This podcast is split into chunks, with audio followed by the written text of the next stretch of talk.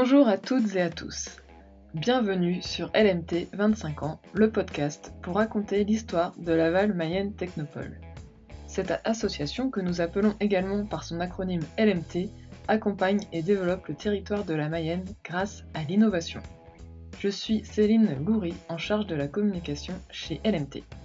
Avec ce podcast, nous souhaitons proposer chaque semaine de 2021 un morceau de l'histoire de LMT raconté au travers des conversations avec des membres de l'association, de l'équipe salariée, des partenaires ou encore des entreprises accompagnées qui ont participé à cette aventure collective. Pour l'épisode de ce jour et de la semaine prochaine, nous vous proposons de découvrir ou redécouvrir des entreprises innovantes dédiées à la thématique de la mobilité et plus particulièrement du vélo. En effet, si vous êtes en Mayenne, l'information ne vous aura pas échappé. Le département de la Mayenne accueille le Tour de France pour un contre-la-montre individuel le mercredi 30 juin.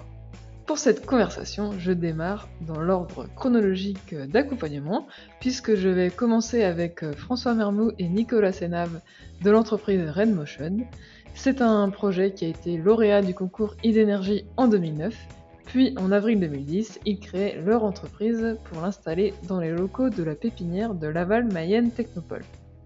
Puis, dans la deuxième conversation, je suis avec Dominique Girard et Pierre Manac de l'entreprise HPR Solutions.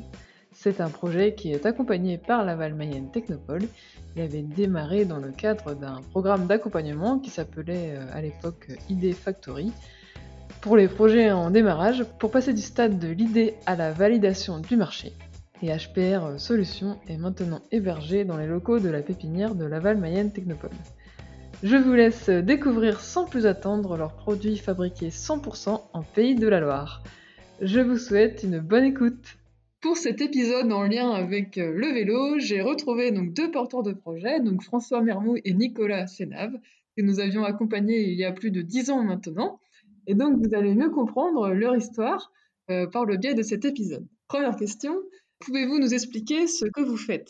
On fait des guidons de vélo, on a développé une technologie qui est flexible pour amortir les petits chocs et les vibrations. C'est une technologie de guidon innovante avec un système breveté d'insert qui permet de filtrer les vibrations pour apporter du confort aux cyclistes dans sa pratique du vélo au quotidien, pour ses déplacements ou aussi pour le VTT puisque c'est de là, qu'on a démarré le projet. Comment s'appelle ce guidon? La marque euh, de nos guidons s'appelle Baramind. On a trois modèles, donc il y a le BAM City, le BAM Trek et le BAM MTB. Comment vous avez eu l'idée de créer ce guidon et c'était en quelle année? Alors vraiment les prémices du projet c'était en 2007 dans le cadre en fait de nos études. Euh, on a fait un master en ergonomie, euh, ingénierie et conception de produits. Donc c'est euh, la filière STAPS. On s'est rencontré donc avec Nicolas pendant nos études, Nicolas passionné de vélo. Dans le cadre de cours de gestion de projet et de cours de composite, on devait réfléchir à des innovations sur, sur du matériel sportif. Et on a identifié que malgré les fourches télescopiques en VTT sur des grosses descentes, on avait quand même en fin de descente des grosses douleurs dans les bras et à la fin du mal à, à freiner et on s'est dit, il y a peut-être quelque chose à faire en plus, en complément de la fourche télescopique au niveau du poste de pilotage. Et en fait, le projet est vraiment émergé de, ce constat, en fait, de ce postulat de base. Et à partir de là, on a fait une demande d'aide financière qui s'appelait Envar à l'époque. Donc, on a été les premiers à bénéficier de cette aide euh, au sein de notre formation et qui nous a permis, avec cet argent, de faire des premiers prototypes euh, vraiment dans le garage pour essayer de, de valider un peu l'idée et le concept euh, qu'on avait. Avec ce premier prototype, euh, vous l'avez testé, euh, donc j'imagine, euh, sur un de vos vélos. Tout à fait. Donc on a fait vraiment vraiment de nombreux prototypes au départ déjà pour identifier l'intérêt donc de la technologie. On a vite identifié qu'il y avait un problème en fait quand on tirait le guidon vers le haut. Donc l'objectif était justement de bloquer cette flexion vers le haut. Donc c'est aujourd'hui notre système d'insert breveté. Et on a fait de nombreux tests du coup sur le terrain, des tests avec de l'instrumentation pour quantifier en fait l'intérêt de la techno. Et suite à ça, on a participé à plusieurs concours d'innovation.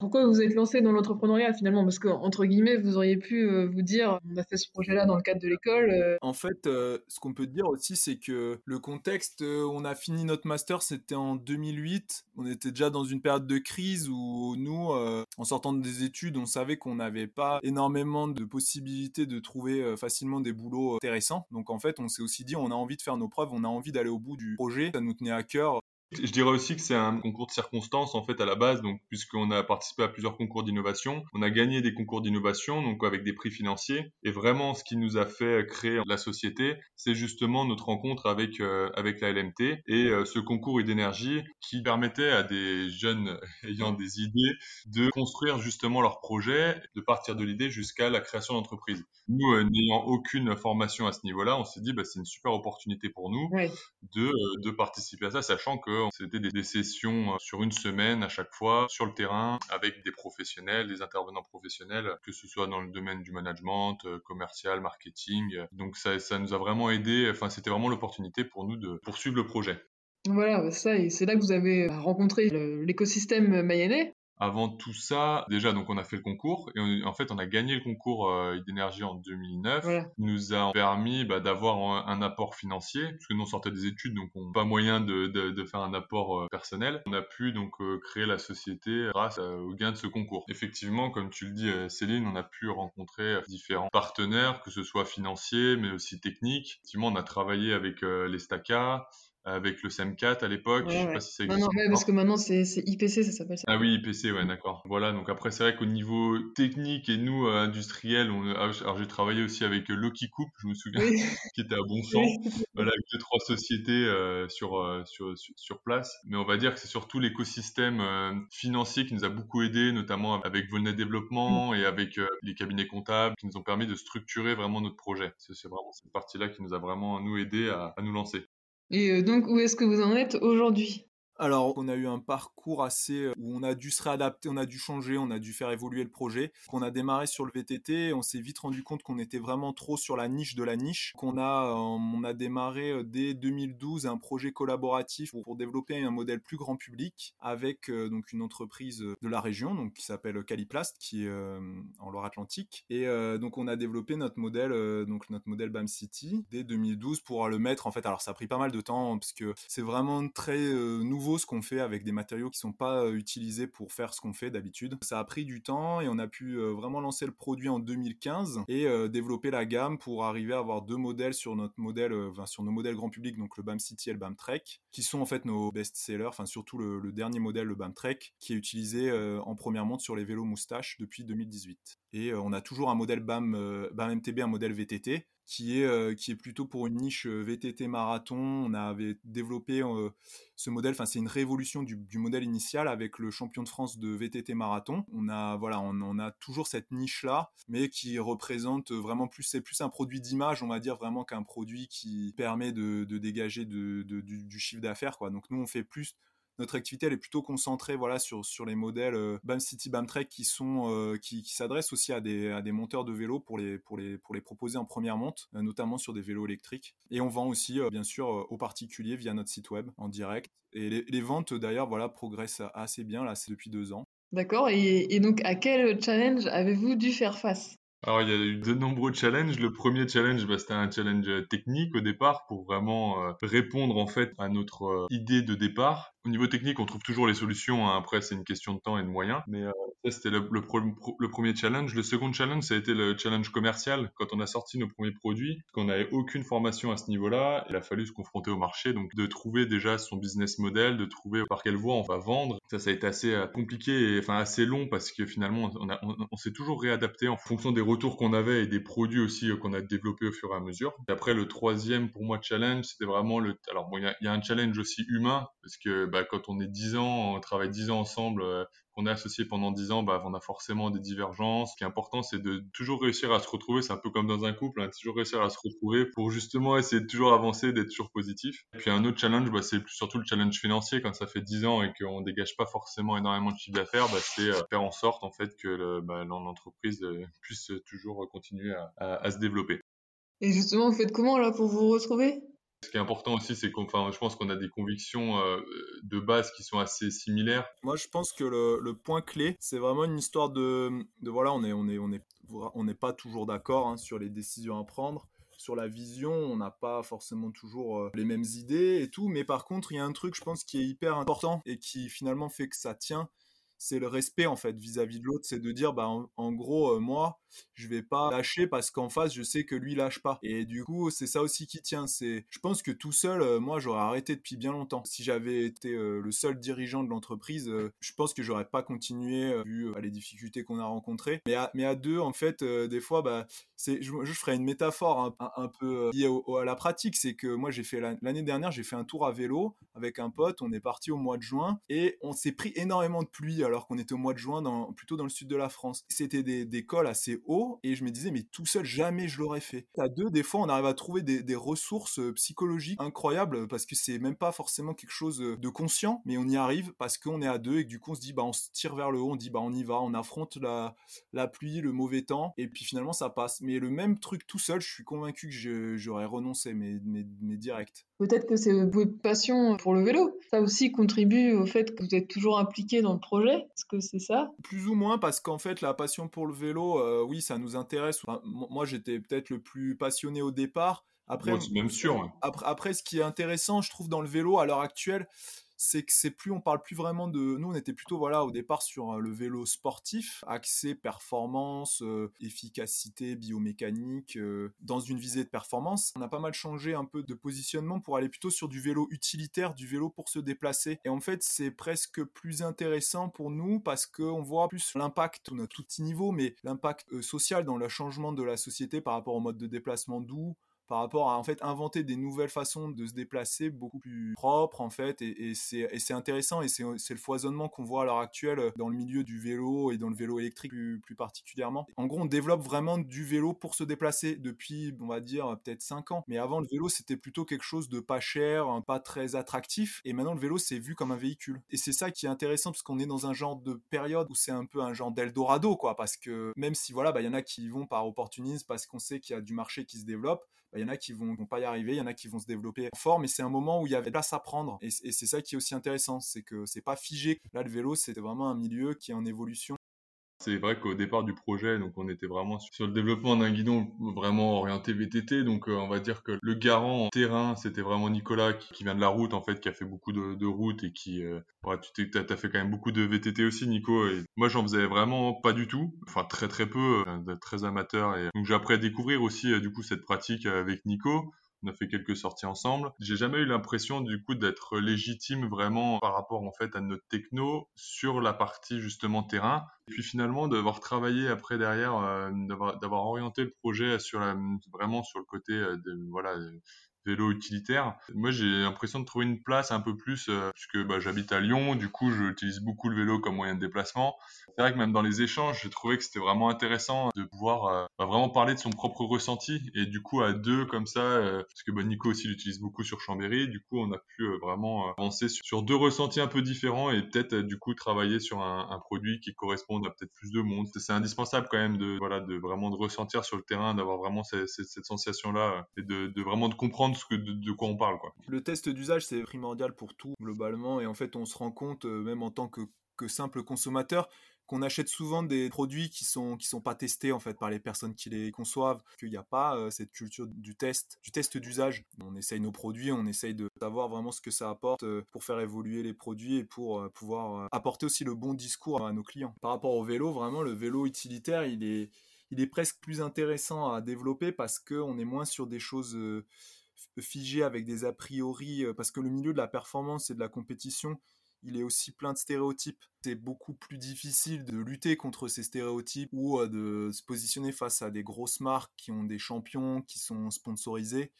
Donc là, on n'existe pas. Ah, le vélo utilitaire, c'est complètement autre chose. Et c'est ça qui est aussi intéressant, c'est quelque chose pour tout le monde, en fait, pour euh, la vie de tous les jours. Et je trouve c'est beaucoup plus stimulant aussi de dire, ben voilà, on a fait un guidon qui va être utilisé bah, par, euh, par ma mère, par un cousin ou truc, qui va me dire, ah bah oui, il est bien ton produit. Et c'est beaucoup plus intéressant que de parler à des élites. Parce que finalement, parler à des élites, ça reste qu'un milieu un peu entre soi où ce qu'on fait, c'est difficile d'en tirer une satisfaction si on n'est pas dans ce milieu-là. Et voilà, faire des produits plus euh, grand public pour des gens qui, les utilisent au quotidien, c'est beaucoup plus motivant. Et sinon, bah, c'était une dernière question, c'était euh, qu'est-ce que vous inspire le Tour de France? Ce que m'inspire le Tour de France, c'est la chimie en fait entre le sport et, le côté populaire et festif. Enfin, moi en tout cas, c'est des souvenirs avec mon père gamin, euh, partir sur l'école et voilà, d'aller vivre cette ambiance-là, c'est assez unique. Où, es, tu arrives 4 heures avant, mais alors si tu es dans l'école, tu, tu, les vois passer un peu plus doucement et un petit peu plus longtemps, mais il y a des fois où tu les vois passer euh, juste euh, deux minutes, quoi, un peloton, et finalement, en fait, c'est tout ce qui est avant, la caravane, euh, l'ambiance avec les gens autour, c'est top, ouais.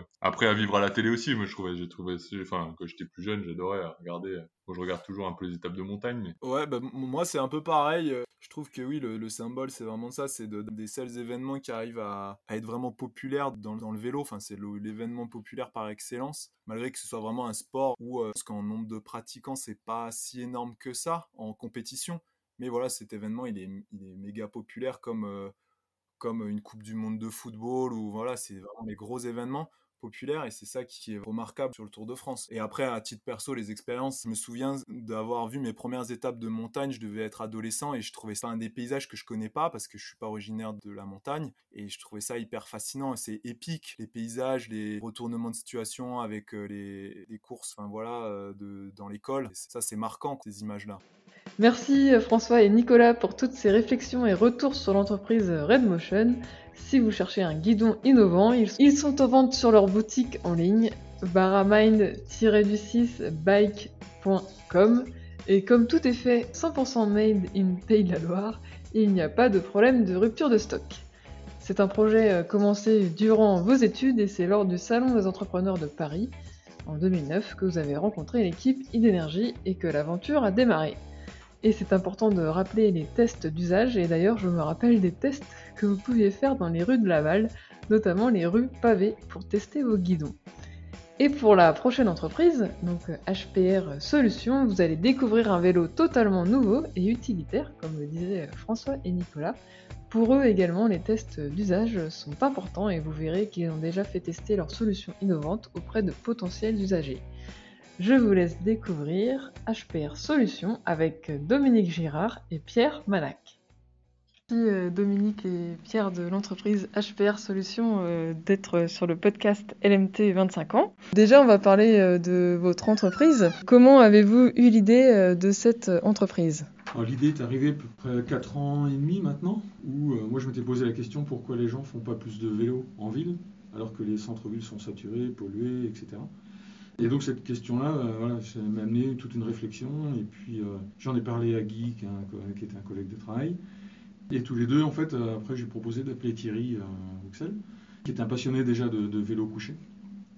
Et puis il m'a dit, bah, va voir à la Technopole, on, va, on peut faire rentrer dans le programme ID Factory. Et puis l'idée est mûrie de cette façon-là.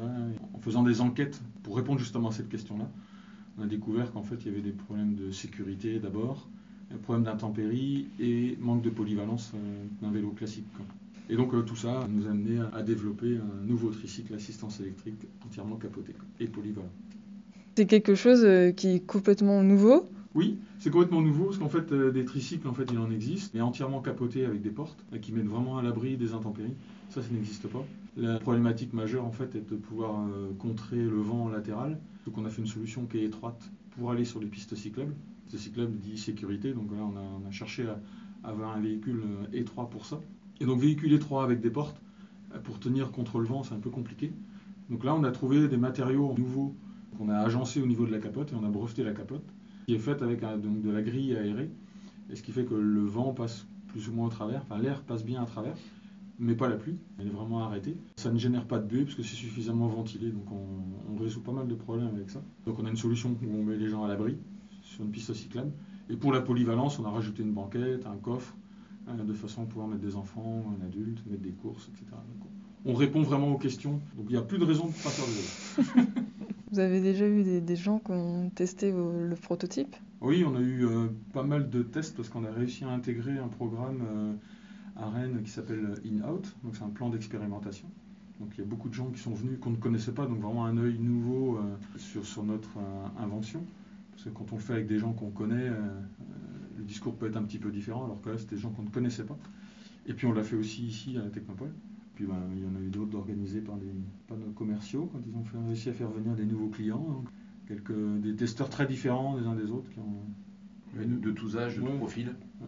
C'est un peu l'idée, c'était de que le véhicule rencontre son public. On est dans cette phase-là aujourd'hui. Le premier pré-série est sorti en décembre. Là, il y en a trois qui sont en cours de réalisation, qui seront finis dans, dans, une semaine et demie.